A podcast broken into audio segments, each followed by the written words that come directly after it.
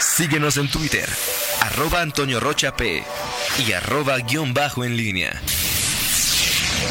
En línea con la entrevista. Son las 8 de la mañana con 36 minutos. Tenemos en la línea telefónica y agradecemos muchísimo que tome esta comunicación el magistrado Héctor Tinajero Muñoz, presidente del Supremo Tribunal de Justicia del Estado de Guanajuato. Magistrado, muy buenos días. Gracias por aceptar esta comunicación. Mi estimado Toño, muy buenos días y un cordial saludo a todo tu auditorio. Gracias, magistrado. varios temas. Eh, eh, la Comisión Nacional de los Derechos Humanos, la propia comisión local. Ayer el secretario Daniel Díaz, eh, en la rueda de prensa virtual que ofreció, dijo que habían solicitado de manera formal, al ser un poder autónomo el judicial, que se tuviera una eh, reflexión sobre algunas personas que hoy están presas y que podrían ser preliberadas. Eh, ¿Cuál es el, en este momento la situación que existe en el Poder eh, Judicial Magistrado? ¿Existe la probabilidad de preliberar a, algunos, algunos reos y serían procesados o sentenciados? ¿Cuál es en este momento lo que está o qué es en este momento lo que está reflexionando el Poder Judicial Magistrado? Efectivamente, Toño, la información es, es precisa. Eh, fíjate que la Comisión Interamericana de Derechos Humanos establece un pronunciamiento, una resolución, la 1 diagonal 2020, en la que precisa que habrá los poderes judiciales y aquellos que tienen a su cargo la administración de los centros penitenciarios que realizar algunas acciones. La primera de ellas es localizar de aquellos quienes se encuentran internos en los centros de detención y que formen parte, quienes forman parte, perdón, del grupo vulnerable. Esto es mayores de 60 años, hipertensos, todos estos padecimientos. Después de la identificación de este grupo, identificar el estatus procesal, esto es, si son procesados o si son sentenciados. En el caso de los sentenciados, el siguiente paso es analizar pero la recomendación es esta. De manera inmediata, si los que están sentenciados tienen la posibilidad de accesar a algunos de los beneficios que establece la Ley Nacional de Ejecución Penal y que estos beneficios implican la preliberación, que es la libertad precisamente condicionada, que es la libertad anticipada, que puede ser la sustitución y suspensión temporal de las penas o que incluso la preliberación por criterios de política penitenciaria. Ok. Esta, este tema, Toño, lo reasume de manera muy puntual la Comisión Nacional para los Derechos Humanos y emite un pronunciamiento para adopción de medidas emergentes complementarias en favor de personas privadas de la libertad en la República Mexicana frente a la pandemia del COVID-19. Pero hay que hacer una precisión, Toño, muy importante. El, el hecho de que un grupo de internos sentenciados con ejecutoria formen parte del grupo vulnerable no implica que a todo este grupo de internos se les va a liberar. Perfecto. implicación.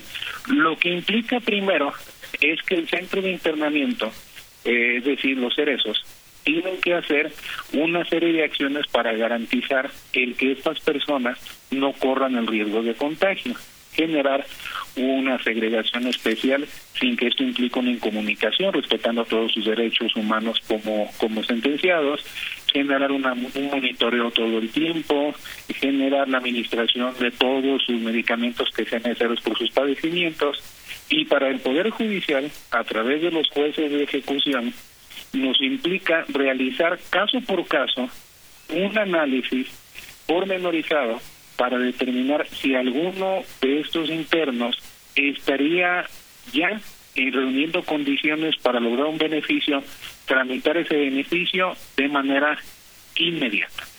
Hasta este momento, Toño, en la Secretaría de Seguridad Pública del Estado nos ha informado que es quien tiene los expedientes clínicos de los internos que tenemos en el estado de Guanajuato 120 personas internas con esta condición, con la condición de pertenecer al grupo vulnerable. Perfecto. Y los jueces de ejecución ya están cada uno, se mueve en todo el estado, analizando aquellos que tienen a su disposición ese informe clínico que está remitiendo la Secretaría de Seguridad Pública y lo que se cumplan los requisitos legales para la concesión de un beneficio.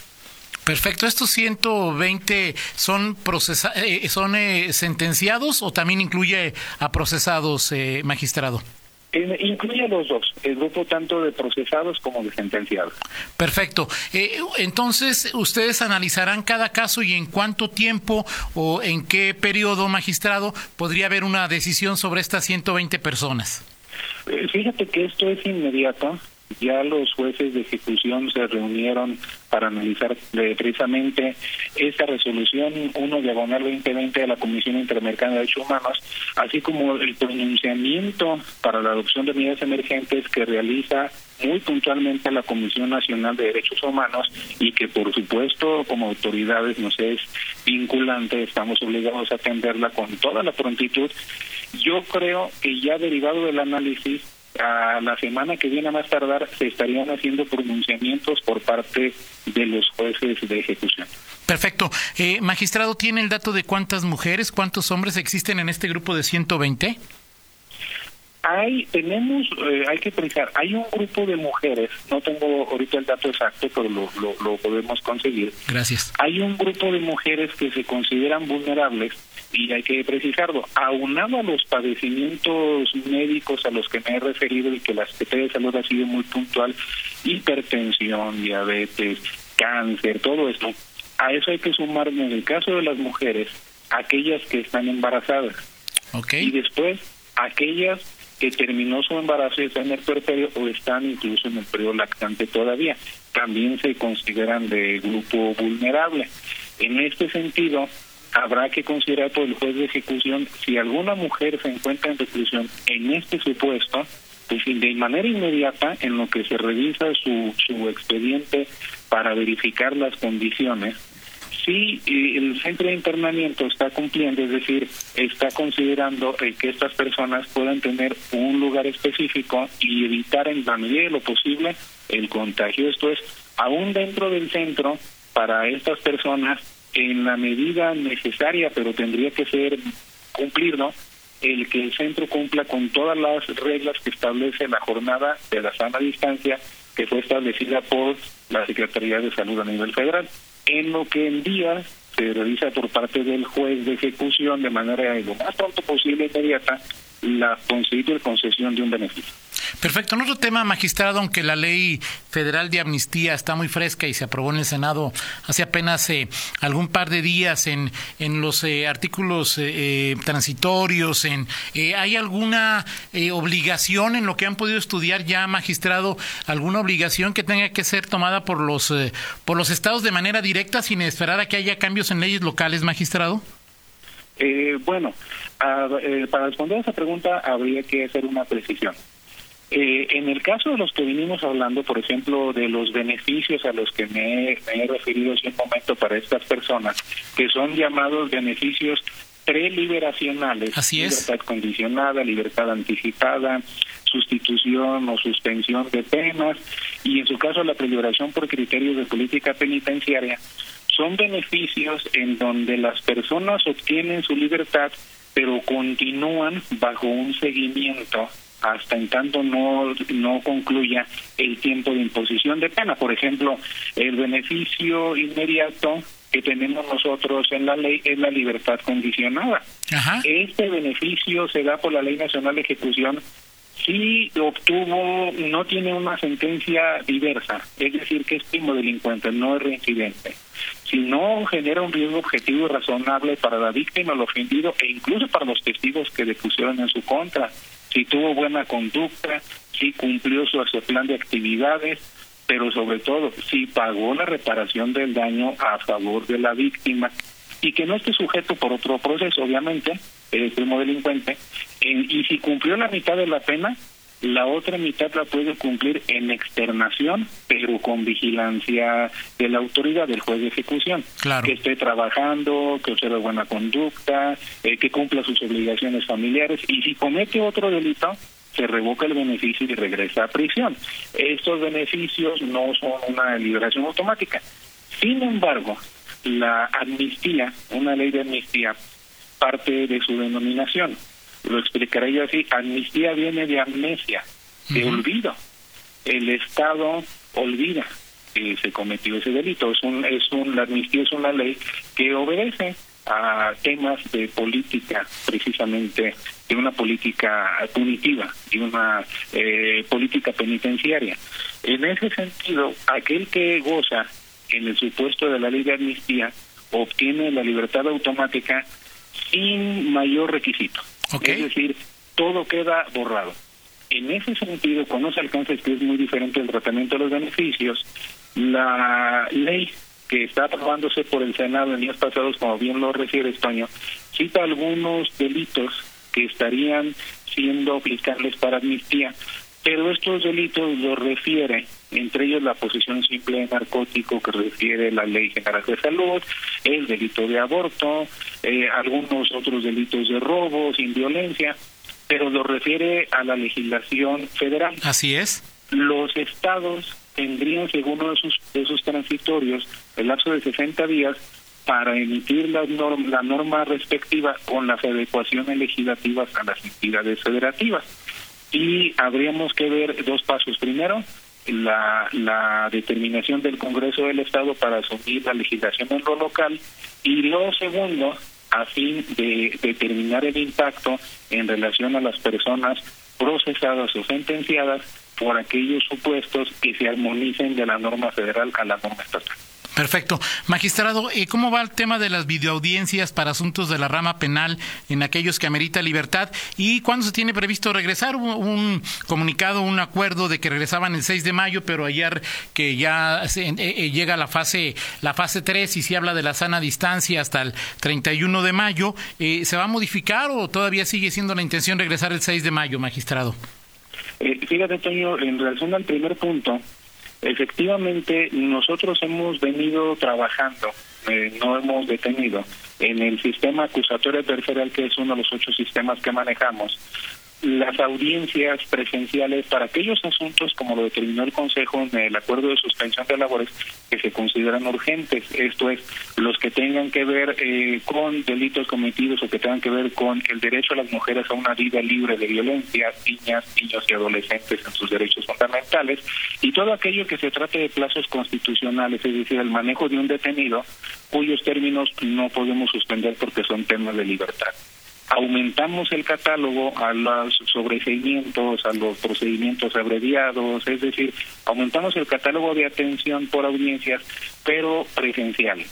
Ya declarada la entrada a la fase 3 y preparándonos desde la semana anterior, el día de mañana el Consejo del Poder Judicial emite y publique el acuerdo precisamente para las audiencias por videoconferencia. ¿Qué significa esto?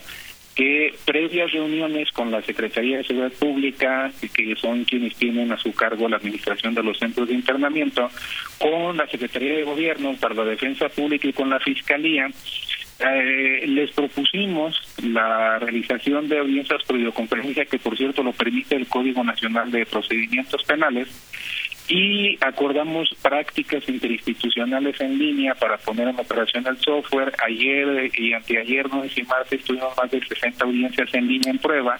Todo salió bien, afortunadamente, y estaremos detonando este sistema materialmente, Toño, a partir del jueves, las audiencias de videoconferencia para tres sistemas. Sistema acusatorio adversarial, para el sistema integral de justicia para adolescentes y el sistema de ejecución de sanciones. Perfecto. Y finalmente lo que preguntaba el acuerdo que tienen a 6 de mayo, ¿se podría modificar o la intención es regresar, es esa, regresar el 6 de mayo, magistrado? Gracias, Toño. Fíjate que como quedó la publicación en el día oficial de la Federación el día de ayer, como bien citas, el secretario de Salud, en cumplimiento al acuerdo que asume el Consejo General de Salubridad, que es el órgano competente, determina la suspensión de labores no esenciales hasta el 30 de mayo. Así es. Y la impartición de justicia es una labor que se considera esencial. Okay. En ese sentido, nosotros estaremos procurando el regreso a las labores a través de los medios tecnológicos, como lo hemos hecho ya en tres sistemas, nos faltaría todavía eh, llevar a estos medios el sistema de edad familiar que te comento, familia no se ha detenido, el sistema de edad familiar ha seguido trabajando muy intensamente porque en materia civil los jueces de unidad familiar siguen emitiendo pronunciamientos muy importantes en relación a la separación de cónyuges, la custodia de niñas, niños y adolescentes, las medidas de protección a mujeres víctimas de violencia, cuestiones relativas a alimentos y todo aquello que tenga que ver con un tema del derecho de la mujer a vivir libre de violencia. Sin embargo, los jueces civiles de la unidad familiar lo atienden presencial en todo el Estado. Han estado todos ellos trabajando muy intensamente estos temas. La idea es que paulatinamente en estos días el sistema de videoconferencia lo vayamos ampliando a otros eh, sistemas para no esperar hasta el 30 de mayo. Nosotros, de hecho, hay eh, dos cuerpos que no hemos suspendido. El Consejo del Poder Judicial ha estado reuniéndose cada semana como lo mandata la norma. El presidente ha estado ya aquí todos los días despachando y el Pleno también ha atendido los temas. Te comento que en el tema incluso del Consejo y del Pleno el día de ayer, el Congreso del Estado, tú lo comentabas hace unos momentos, aprobó reformas a la ley orgánica del Poder Judicial que nos permite tanto al Consejo y al Pleno celebrar nuestras reuniones, nuestras sesiones, que son muy importantes, a distancia. Es decir, estamos asumiendo todas las medidas necesarias para que el servicio de impresión sí no se suspenda, pero es una armonización de dos aspectos. Primero, tenemos que mantener el servicio, pero segundo, mantener todas las reglas que se establecen en la jornada de la sana distancia establecidas por la Secretaría de Salud y para tutelar la salud del público en general y de nuestros servidores públicos. Pues, en ese equilibrio, esa medida, estamos procurando no suspender el servicio, continuarla. Perfecto. Pues muchas gracias, magistrado. Dice el presidente del Colegio de Abogados de León, eh, Jorge Marcelino Trejo. Gracias por explicar a la ciudadanía la ley de amnistía y gracias, magistrado, por la coordinación con el gremio de abogados con las videoconferencias en tres sistemas adversariales. Pues muchas gracias, magistrado. Eh, como ya sabe, estamos aquí, estamos aquí a la, a la orden para cualquier y comunicación que el Poder Judicial quiera eh, dar a conocer al, auditorio. Muchas gracias, magistrado, por tomar esta, esta llamada. Eh, magistrado Héctor Tinajero Muñoz, presidente del Supremo Tribunal de Justicia, un gusto saludarte y gracias de nueva cuenta. Igualmente, también muchas gracias y un saludo a tu auditorio. Un abrazo. Son las 8 de la mañana con 53 minutos. Hacemos una pausa y regresamos. Contáctanos en línea promomedios.com